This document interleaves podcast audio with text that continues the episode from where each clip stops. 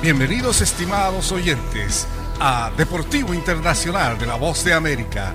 Henry Llanos les informa.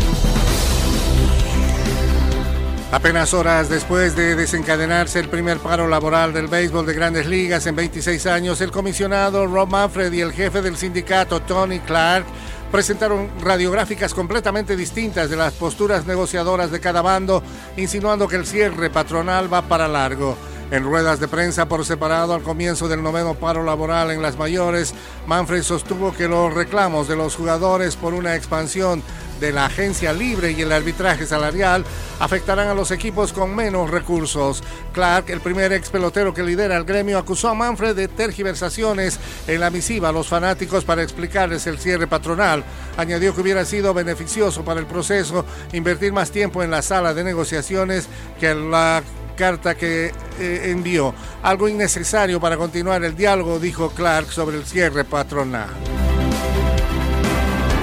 En el fútbol americano, CeeDee Lamb terminó con 122 yardas totales. Tony Pollard se escapó 58 yardas por tierra para un touchdown y la defensiva de Dallas registró oportunas capturas y robos de balón para guiar a los Cowboys a una victoria de 27-17 sobre los Saints de Nueva Orleans ayer jueves.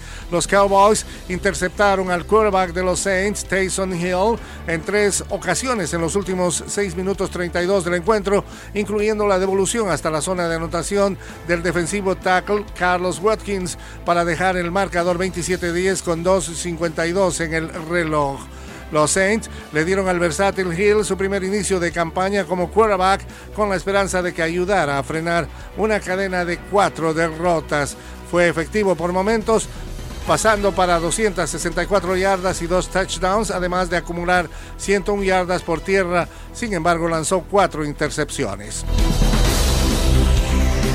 El Comité Olímpico Internacional ha informado el jueves que realizó una videollamada con Peng Shuai, pero nuevamente no difundió un video a la transcripción.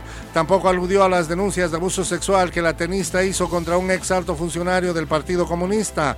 La campeona de dobles en citas de Grand Slam y tres veces olímpica desapareció de la vista pública tras ventilar su acusación, lo cual provocó que la gira profesional de tenis femenino suspendiera sus torneos en China cuando Beijing entra a la recta final de los preparativos para albergar los Juegos Olímpicos de Invierno a partir del 4 de febrero. El Comité Olímpico Internacional reveló que charló por segunda vez con Peng Shuai luego que Thomas Bach, el presidente del movimiento, dijese que la tenista parecía encontrarse bien.